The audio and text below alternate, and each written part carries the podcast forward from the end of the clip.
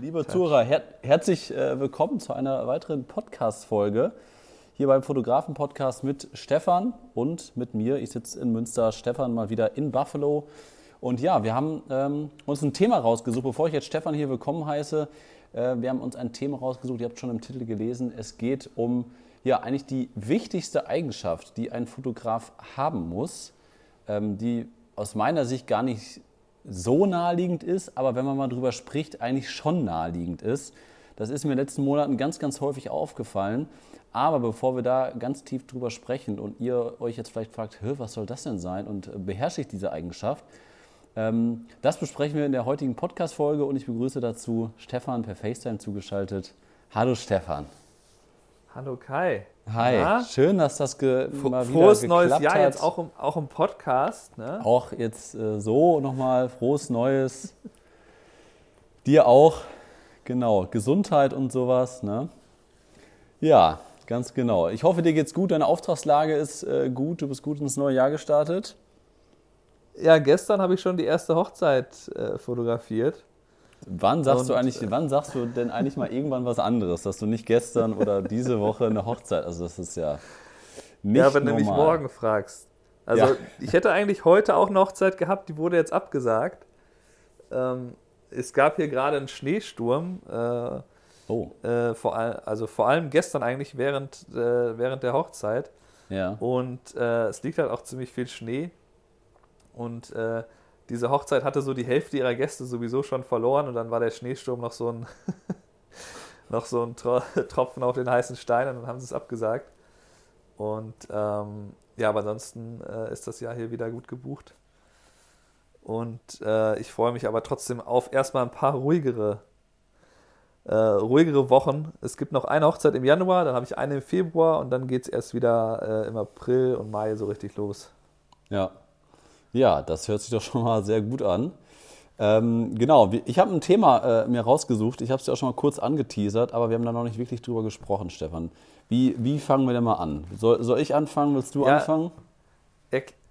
Also, du hast mir gerade schon mal kurz umrissen, es geht um den Moment, wie erkenne ich, äh, dass ich jetzt das richtige Foto habe in einer Situation. Und du hast mir so ein bisschen geschildert, ähm, was du da bei deinen Auszubildenden siehst. Und äh, erklär mir einfach mal, was du genau damit meinst. Wann hast du denn aus deiner Sicht das richtige Foto? Was ist denn da? Also letztendlich ähm, ist es ja so, dass jeder Fotograf, ob das jetzt Hochzeiten sind, ob das Firmenkunden sind, äh, immer entscheiden muss, wann habe ich das Bild, was ich haben möchte, ähm, im Kasten. Das sind ganz, ganz viele unterschiedliche Faktoren, die da reinspielen. Und vor allem, wir haben ja auch einen kreativen Beruf. Bei mir ist es ja auch ein Handwerk. Es ist ja auch ein Handwerk, ähm, wo man ja nicht wie bei einem Maurer sagen kann, so, die Mauer ist gerade, jetzt hast du dein Handwerk gut gemacht. Das gibt es ja in unserem Job so gar nicht. Und die Frage, die ich mir halt immer stelle, ähm, wann haben wir die beste Arbeit ähm, geleistet? Beziehungsweise wann haben wir das Maximum aus unseren Fähigkeiten ähm, vor Ort, ob das eine Hochzeit ist oder ein Firmenkunde, ähm, herausgeholt. Das sind ganz viele verschiedene Faktoren. Das ist einmal, ähm, das ist, das ist einmal ähm, die Geschichte, dass man da tatsächlich Erfahrung hat und sagen kann, okay, ähm, ich, ich habe da schon viele, viele Shootings hinter mir. Oder ähm, man kann halt auch sagen, ähm, ob das jetzt Hochzeiten oder Firmenkunden sind, dass man zum Beispiel erstmal ganz viele Fotos macht aber dann doch ganz häufig den Moment verpasst. Also ich merke das bei unseren Azubis zum Beispiel, ähm, die dann halt sehr, sehr schnell aus einem Moment rausgehen und ähm, dann gar nicht das beste Bild gespeichert haben. Ne? Also ich merke das bei den Azubis, die dann mit einer Reportage wiederkommen, die importieren das, die bearbeiten das. Ich gucke mir das an und dann sage ich dann nur, ah, guck mal, äh, das ist eigentlich ein geiles Motiv. Da hättest du jetzt nur noch folgende Sachen verbessern müssen. Bildausschnitt, vielleicht noch ein bisschen näher rangehen, hättest noch auf einen besseren Blick des Brautpaares warten müssen. Das sind alles so Faktoren, die da mit reinspielen. Und dann daraufhin würde ich dann nochmal abdrücken, nochmal abdrücken. Da muss man ja selber an irgendeinem Punkt entscheiden, wann ist das beste Bild gekommen und wann kann ich jetzt die Perspektive wechseln, kann die Situation wechseln oder beim Firmenkunden kann ich dem Kunden sagen, so, wir haben jetzt hier alles im Kasten, wir können weitergehen. Da spielen natürlich auch ganz viele andere Faktoren mit eine Rolle, wie zum Beispiel äh, Licht, Location, Model, Ähm, und das sind alles so Faktoren, die äh, eine Rolle spielen, wie gut dein Foto letztendlich wird. Und ähm, ich glaube, das spielt, oder ich weiß auch, das spielt ganz, ganz viel Erfahrung eine Rolle, ähm, weil man dann immer mehr, je häufiger man das macht, je häufiger man in so einer Situation ist, desto besser kann man das abschätzen, kann man seine eigenen Fähigkeiten einschätzen, ob sich das noch lohnt, jetzt weiter zu fotografieren. Und vor allem auch, jetzt komme ich sofort zum Punkt meiner, äh, meines Monologs hier, ähm, und vor allem auch bei den Hochzeiten ist das ultra wichtig, weil man, wenn man sich selber nicht einschätzen kann, häufig auch Momente oder Blickwinkel verpasst. Also da muss man ja in Sekundenbruchteil entscheiden, lohnt es sich jetzt noch, hinter dem Brautpaar herzulaufen und ein Einzugsfoto zu machen? Mache ich noch drei Schritte weiter, um nochmal das und das zu verändern? Fokus, passt das, etc. Oder sage ich, ich habe jetzt schon das Bild im Kasten, ich überhole die, wechsle, während ich überhole und über den Seitengang nach vorne gehe, aus 35er um und mache dann den Gegenschuss von vorne. Das ja. sind alles Faktoren, äh, die aus meiner Sicht eine Rolle spielen, wenn es darum geht, wie gut ist man wirklich als Fotograf, Stefan. Ja, da fällt mir sehr, sehr viel zu ein. Mir auch. Ähm, du merkst schon, mir auch. also das eine, bevor ich das vergesse, weil das ist eher so ein technisches Detail, ähm, das hilft mir auf jeden Fall grundsätzlich, ist, dass die spiegellosen Kameras, die können einem ja das Bild einblenden, was man gerade gemacht hat, dass man quasi das Bild für zwei Sekunden dann im Sucher hat oder auf dem Monitor. Und sobald man auf den Auslöser drückt, geht es dann weiter. Also man kann natürlich pausenlos weiter Bilder machen, aber wenn man aufhört zu fotografieren, dann wird einem das letzte Bild halt für zwei Sekunden angezeigt. Ja. Und das hilft mir oft, dass ich zumindest äh, die Bilder schon mal genau gesehen habe, wie sie auch, ähm, wie sie auch gemacht wurden. Das kann sein, sowas ganz Simples beim Gruppenfoto, dass ich bei bis zu fünf, sechs Personen vielleicht einmal ganz schnell durchgucken kann, ob alle die Augen aufhaben und lächeln oder halt auch den identifizieren oder diejenige, die eben nicht gerade lächeln oder nicht in die Kamera gucken. Dabei hilft das auf jeden Fall. Das kann auch, wenn das nur zwei Personen sind, einfach nur sein, dass ich halt ähm, gucke, ob das Paar gerade beide, ob die beide eben gut aussehen auf dem Bild. Oder ähm, ja, äh, das, das ist eine Funktion, die mir persönlich hilft, das ist aber natürlich eine Geschmacksfrage, ne? also ob man das haben will oder nicht. Ja. Also eine Geschmacksfrage. Wir, wir, wir, können ja mal eben einmal beim Thema Hochzeiten bleiben und gleich auf Firmenkunden übergehen. Also bei den Hochzeiten, du hast ja gerade schon angesprochen, Gruppenfoto zum Beispiel. Ähm, da muss man sich dann natürlich entscheiden, wie stelle ich die Person hin. Ich achte auf Details. Sind die Krawatten richtig? Was ist das für ein Hintergrund? Stehen die Leute richtig? Dreht man vielleicht die Schulter nach vorne, dass man die Leute enger zusammenstellt? Ähm, wie, ist, wie, sieht das Licht aus? Nutze ich vielleicht noch einen Blitz zum Aufhellen von vorne? Schneide ich die Füße an? Ähm, das sind ja alles so Faktoren, wo, woran ich entscheide, wann habe ich das perfekte Bild im Kasten. Beim Gruppenfoto kann man das natürlich relativ leicht sagen, ne, indem man die zusammenstellt, guckt, okay, das passt, alle Augen sind auf. Das Licht habe ich mich dann vielleicht nur für vorhandenes Licht entschieden ähm, und dann ist das Bild ja relativ fix im Kasten. Anders wird das natürlich dann aber auch beim, beim Brautpaar-Shooting, wo, ähm, wo ja auch nicht, beziehungsweise auch gar nichts bei der modernen Hochzeitsfotografie ja wirklich geplant ist. Also dass man ähm, dann ein Foto macht. Man hat irgendwie, man guckt sich vorher die Location an, wo man Brautpaarfotos macht. Man geht da mit dem Brautpaar hin und fängt an zu fotografieren.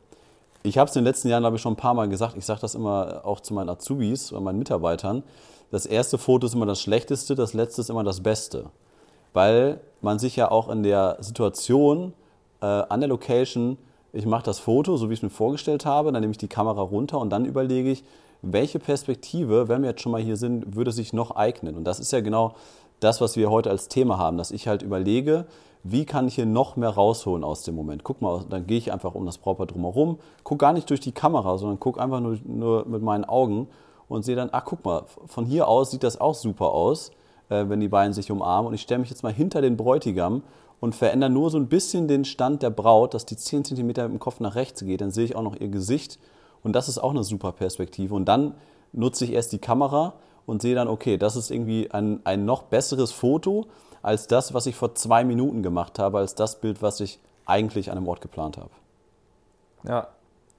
Ja, also die, das, das hast du jetzt mehrfach schon ein bisschen angesprochen, was ich noch sagen wollte zu der, ähm, zu den Faktoren, die eine Rolle spielen, äh, ist immer wichtig, sich selber zu sagen, dass man eben aus einer Situation und den Gegebenheiten das Maximalste rausholt. Also man kann ja nie sagen, das ist das bestmögliche Foto, was überhaupt möglich gewesen wäre, sondern es ist immer nur ne, von verschiedenen Faktoren abhängig, die damit reinspielen. Also zum Beispiel, um das konkreter zu machen, wäre jetzt, gestern hatte ich so eine Situation, es war ja wie gesagt ein Schneesturm und das heißt, es gab halt zwischendurch mal sehr viel Schneefall.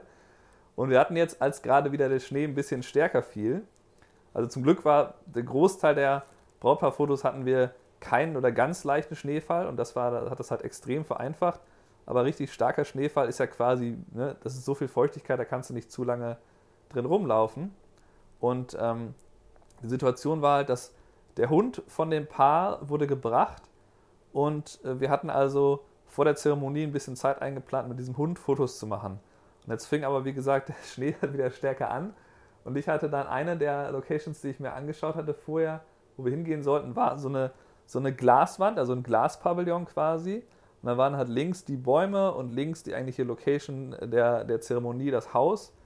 Ähm, und äh, ja, da hatte ich quasi links hat das, äh, das Brautpaar laufen lassen und rechts war eine Spiegelung in dieser Glaswand. Mhm. Und dann habe ich die halt da, äh, wie ich es ja eigentlich am allerliebsten mache, einfach auch mich zulaufen lassen, sich ein bisschen unterhalten, ein bisschen zumindest fröhlich sein, dass sie halt, außer sie da eine ganz tolle Zeit, wie sie da durch den Schnee laufen. Und das war auch so halb überdacht, also es wurde eigentlich gar nicht so extrem viel Schnee aufdehnen. Also wusste ich, ich kann da ein paar Mal langlaufen. Aber die Faktoren waren halt schon sehr, sehr viele. Ne? Also Schnee ist natürlich, wird auch ein bisschen von der Seite rein. Äh, und dann habe ich mir die Spiegelung angeschaut, während die gelaufen sind. Und äh, keine Ahnung so richtig warum, aber die Spiegelung hat sich sehr, sehr verändert, die, je nachdem, von welcher Scheibe und welchem Abstand die da waren. Das heißt, manchmal sahen die halt super breit aus in der Spiegelung. Und das kannst du natürlich auch nicht nehmen. Das bringt ja nichts, wenn er halt links das Brautpaar perfekt guckt, aber rechts ist so eine ultra breite Version von denen zu sehen, was ja eigentlich, mhm. so eine Reflexion soll ja immer das Bild ein bisschen ergänzen, aber nicht unbedingt das Bild komplett ausmachen. Ähm, und ne, dann halt plus die Faktor, was ist mit dem Hund, wo ist die Leine von dem Hund? Das sind ja Sachen, die dann wieder das noch komplizierter machen.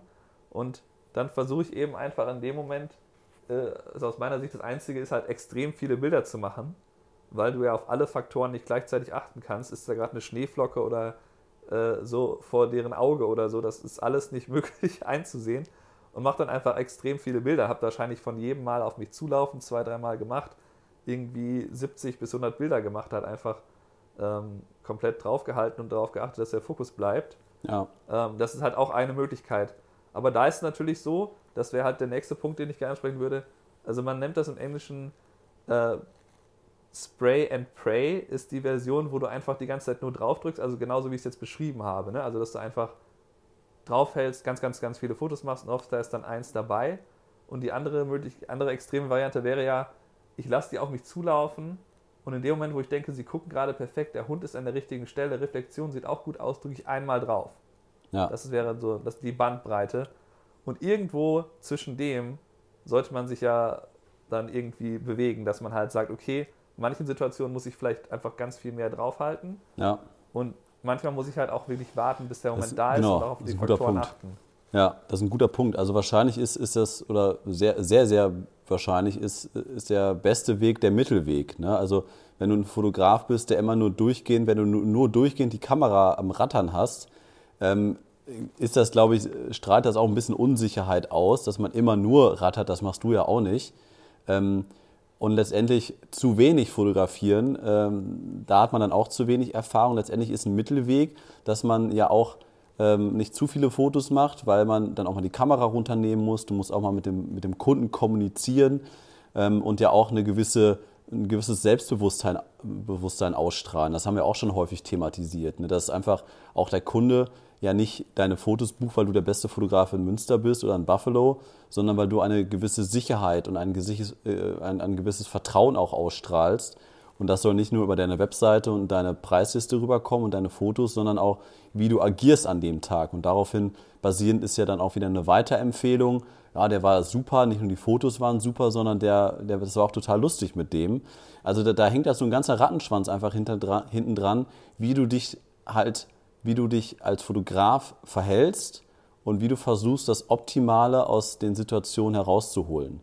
Ne? Also wenn du dann aber zu wenig machst und nur dreimal drauf drückst, dann hast du natürlich nachher überhaupt nicht die Auswahl, äh, der, der guten Fotos. Ne? Also das Beste ist dann natürlich irgendwie, dass du dann irgendwie mit drei, vier, fünf Fotos von einem Moment da rausgehst, dann wechselst du die Perspektive, machst nochmal vier, fünf Fotos ähm, und wechselst dann relativ häufig die Perspektive, aber während du die Perspektive wechselst, ähm, redest du mit dem Brautpaar oder nimmst mal die Kamera runter. Und wenn dann letztendlich da mal zwei Perspektiven gar nichts geworden sind, das ist dann mein Quick-Tipp oder das, was ich ja schon häufig gesagt habe, ähm, kommuniziere das einfach gar nicht dem Brautpaar und guck da nicht zu lange auf die Kamera und äh, auch weiß ich nicht, ne, sondern guck das Brautpaar lieber an, geh nochmal um das Brautpaar drum, drumherum und rede einfach mit dem Brautpaar, was du da machst und sagst, ach, ich, ich gucke gerade mal, ob ich noch eine coole Perspektive finde und letztendlich das dann vielleicht irgendwie was nicht geworden ist, das würde ich halt auf gar keinen Fall in so einem Moment kommunizieren. Nee, das, das sollte man, das kann man halt ab und zu mal quasi als Gag einstreuen. Oh, das war jetzt gerade keine gute Idee von mir oder so, aber das. Ja, das Stefan, Stefan Sarkasmus. Ob das bei allen ankommt, du, das weiß ich ja nicht. ja, ich mache das, glaube ich, nicht besonders, nicht besonders häufig, nur wenn ich wirklich denke, okay, da habe ich jetzt gerade Unsinn gemacht. Aber ja, normalerweise macht das halt keinen Sinn, da irgendwie eine Unsicherheit zu. Ähm, äh, ne, was bringt einem das, ne, wenn man jetzt sagt, ich, das läuft gerade nicht, da ist was nicht richtig äh, also selbst wenn es ein technisches Problem gibt, ich brauche den Blitz und der funktioniert gerade nicht, werde ich ja jetzt nicht das so ansprechen, oh, jetzt geht gerade gar nichts, wartet mal, ich kriege ja. hier gar kein Bild hin, der Blitz löst nicht aus, dann einfach das Problem beheben. Und genau. immer halt ab und zu, ähm, äh, also ich mache es halt in regelmäßigen Abständen, dass ich immer wieder halt ab und zu sage, hey, das sieht gut aus, super, macht genau. gut.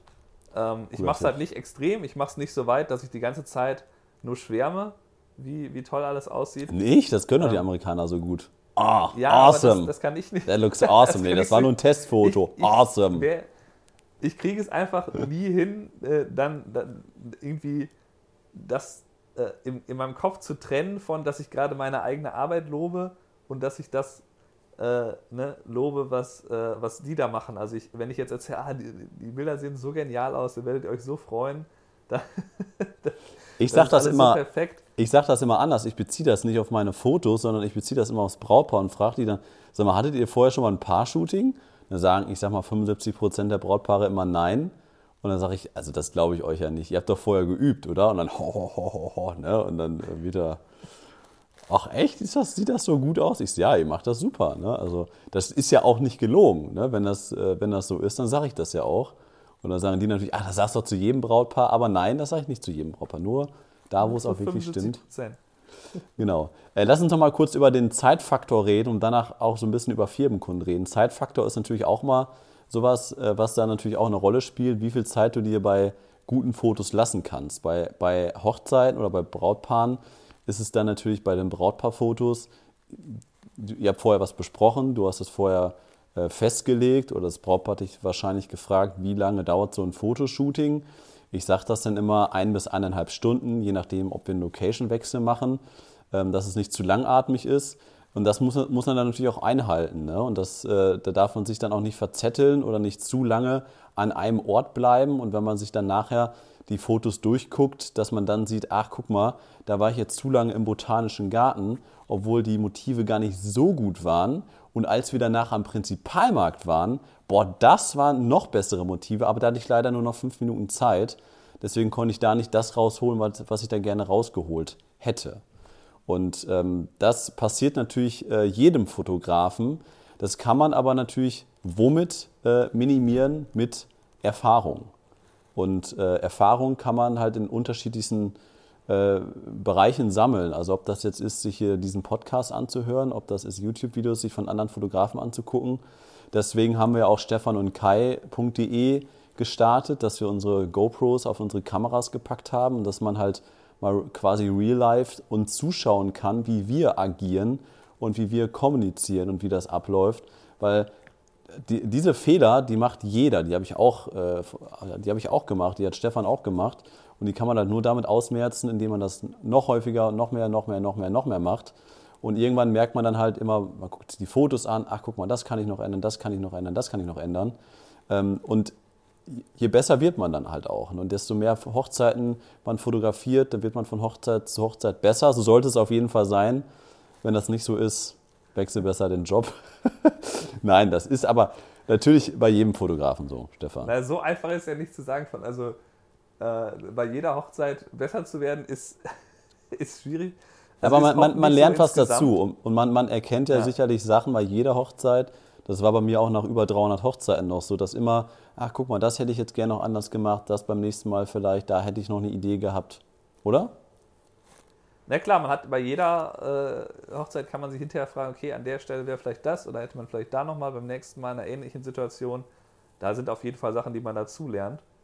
Ähm, aber diese, diese ähm, äh, ja, die, die, ich, ich war ja mit dem, was ich eben gesagt habe, mit, dass man aus der Situation das Bestmöglichste rausholt, auch sagen wollen, dass man eben da so einen Realismus mit reinbringt, dass man halt weiß, okay, manche Faktoren waren da einfach mit dabei Gestern war halt klar, es ist so kalt, dass ich natürlich nur bedingt lange die nach draußen überhaupt, ne, die, die fragen kann, sich nach draußen zu stellen.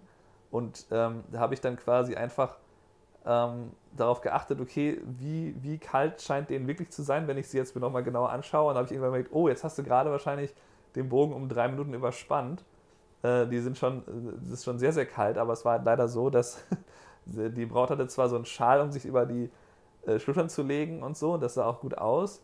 Ähm, aber ihre Jacke konnte ich mir, da konnte ich mir nicht mit anfreunden, das dann dazu zu packen.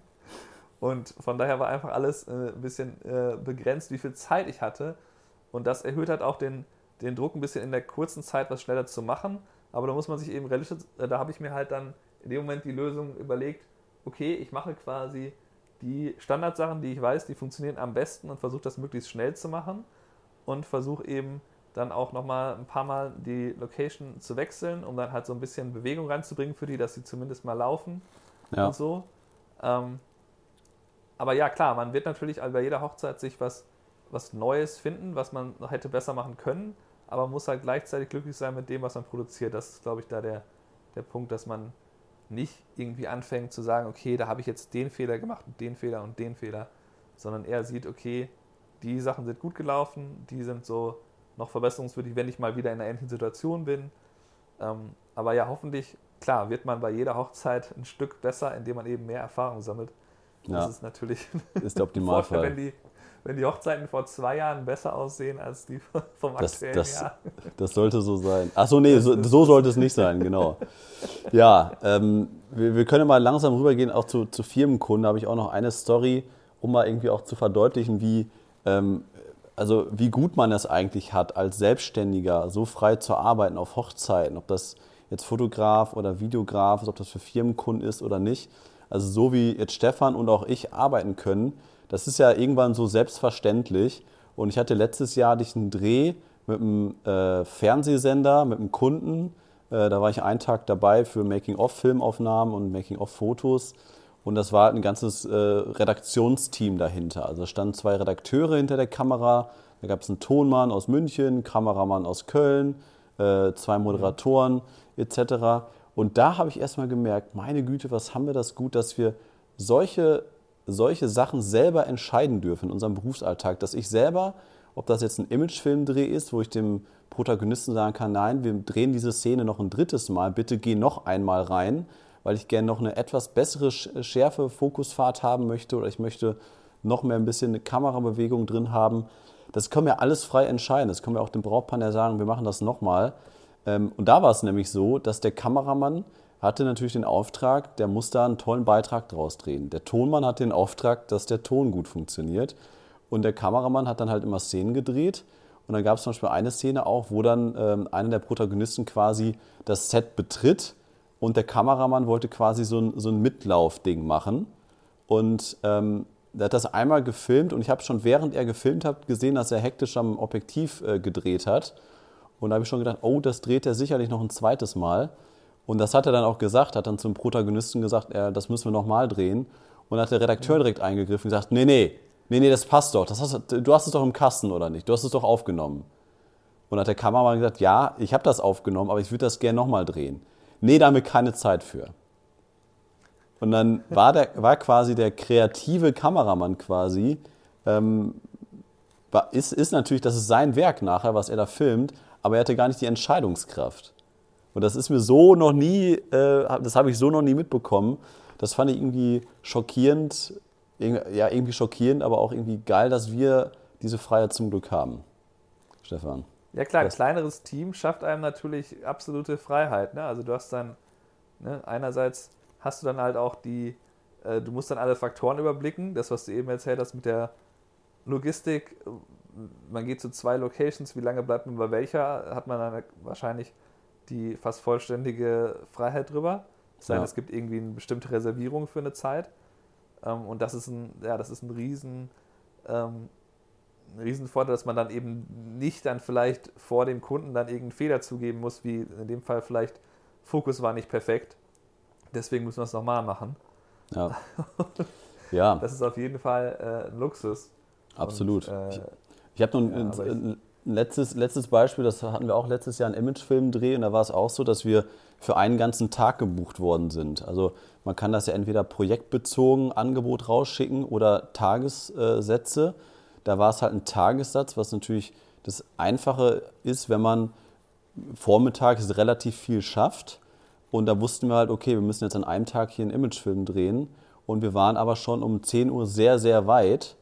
Und dann mussten wir draußen eine Szene drehen, wo aber plötzlich die Sonne weg war. Und das war eine nicht so unwichtige Szene, die direkt am Anfang des, des Films gezeigt werden soll. Und dann mussten wir halt selber entscheiden, ähm, was, oder ich habe zu meinem Assistenten Marvin gesagt, Marvin, was können wir jetzt hier aus deiner Sicht, wie können wir die Filmaufnahmen hier optimieren, dass die noch geiler aussehen? Was können wir hier machen?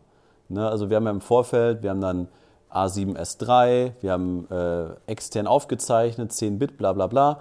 Technisch ko konnten wir da nicht mehr machen. Wir haben uns überlegt, was können wir für Kamerafahrten machen, wie lassen wir die Leute reinlaufen.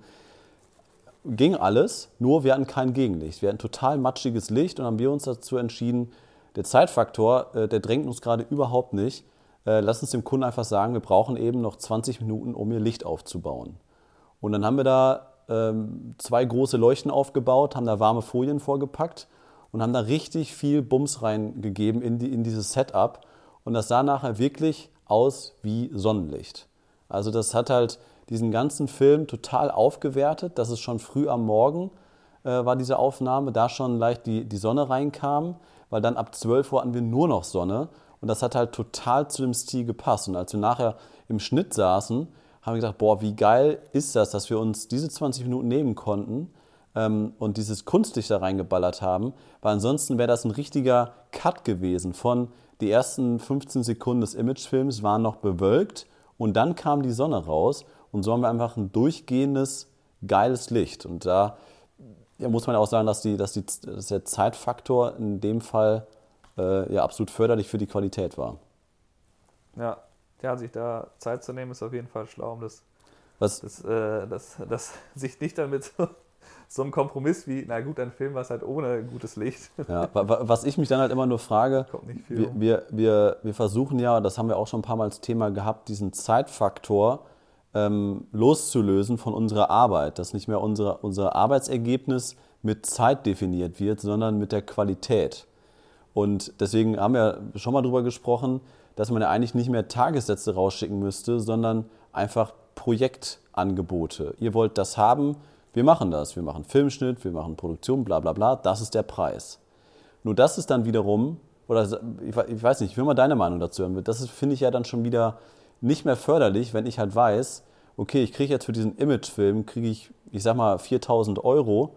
Ähm, und das ist gar nicht auf einen Tagessatz ähm, bestimmt, sondern es ist einfach nur auf das Projekt bestimmt. Und dann, ähm, glaube ich, ist jeder irgendwann so drauf, egal wie gut man arbeiten möchte, dass man nicht mehr so perfektionistisch arbeitet, sondern sagt, ja, mal gucken, wie schnell ich das hier hinkriege. Vielleicht kriege ich den Film auch in vier Stunden produziert. Ob jetzt vier Stunden oder acht Stunden, der Kunde zahlt hier vor Ort für die Produktion sowieso das Gleiche. Oder? Ja, da gibt es halt, es gibt natürlich auch äh, die andere Seite, dass du dann sagen kannst, okay, ich habe jetzt mit denen vereinbart, das ist der Preis dafür, aber das kann ja auch schnell in die Richtung gehen, dass wenn man nicht festlegt, wie viel man denn da vor Ort machen will, dass sie dann ähm, ja das quasi überstrapazieren, was man selber da an Zeit eingeplant hat. Also da habe ich ein Beispiel für einen Firmenkunden aus, aus dem vergangenen Jahr, aus dem Herbst, ähm, wo gesagt wurde, naja, du musst da nur zu zwei Veranstaltungen gehen, ähm, die, da brauchst du auch jeweils aus meiner Sicht nur so eine Stunde hin ja, die gehen vielleicht ein bisschen länger, musst du nicht unbedingt die ganze Zeit dabei bleiben. Ja. Ähm, ja, und dann vielleicht noch einmal, dass man irgendwie im Studio einen Termin macht für Testimonials, dass sie nochmal, ne, dass man diese Talking Heads produziert. Und dann wurde das aus, ja, die kommen alle auf ein, an einem Tag oder innerhalb von, keine Ahnung, am besten innerhalb von zwei, drei Stunden, wurde das halt, die kommen an drei verschiedenen Tagen und plus noch, weil halt eine Absage noch dabei war. da habe ich, ja, da habe ich dann auch gedacht, okay, also nächstes Mal legst du das ganz, ganz genau fest, wie oft das da wo stattfindet und wie. Und lässt dich dann nicht auf so ungefähre Sachen ein, ähm, weil das natürlich immer ein Aufwand ist, dann wieder ins Studio zu gehen, das Equipment da zu haben und so weiter. Und da muss man eben sehen, dass die, wie man seine Preise verhandelt, ist am Ende geht es dann nur um Argumentationsbasis, die für den Kunden schlüssig ist. Und für den Kunden ist es wahrscheinlich am einfachsten zu verstehen, pro Stunde oder pro Tag kostet mich das so und so viel. Ähm, ne? Oder für das und das Ergebnis, für einen so und so langen Film, kostet es ungefähr so und so viel. Ähm, aber äh, ich finde dabei immer etwas schwierig, da so eine richtig gute Lösung für zu geben, dass das ja eigentlich am Ende kommt ungefähr immer die gleiche Zahl dabei raus. Ne? Also wenn du halt ähm, auf einem gewissen Qualitätslevel arbeitest, dann wirst du in deiner Stadt, gibt es einen ungefähren Preis, was sowas kosten würde wahrscheinlich. Hm. Und du kannst dich ja nicht davon komplett lösen. Also, es, also vielleicht schaffst du es mal, dass für, wo die meisten vielleicht sagen würden, das kostet 4000, dass du dann einmal sagst 10.000 und die überzeugst und dann kriegst du das. Aber wenn du das sechsmal versuchst, wird es wahrscheinlich auch äh, fünfmal scheitern. weil die dann äh, nicht, nicht alle überzeugt sein werden, dass ja. das äh, jetzt richtig ist, dir das zu geben. Also ich finde immer, dass man da bei der Auftrags-, äh, also bei, bei, so einem, bei so einem Kostenvoranschlag zu schreiben, sollte man sich vor allem äh, damit beschäftigen, was ist ein realistischer Preis, der für mich Sinn macht, für die wahrscheinlich Sinn macht. Ähm, und wie kann ich das gut argumentieren? Und ob man das jetzt mit Zeit argumentiert oder mit Qualität oder so mehr so projektbezogen sagt, naja, für so was in der Größenordnung äh, kostet es ungefähr so und so viel. Ähm, das ist wahrscheinlich eher Geschmacksfrage. Ich glaube, dass es am Ende nicht unbedingt entscheidend ist. Da gibt es keine perfekte Lösung für. Ja, ähm, gut. Ich glaube, dann haben wir eigentlich alle Themen durch. Zuletzt natürlich auch noch mal kurz der Hinweis als Ausbilder.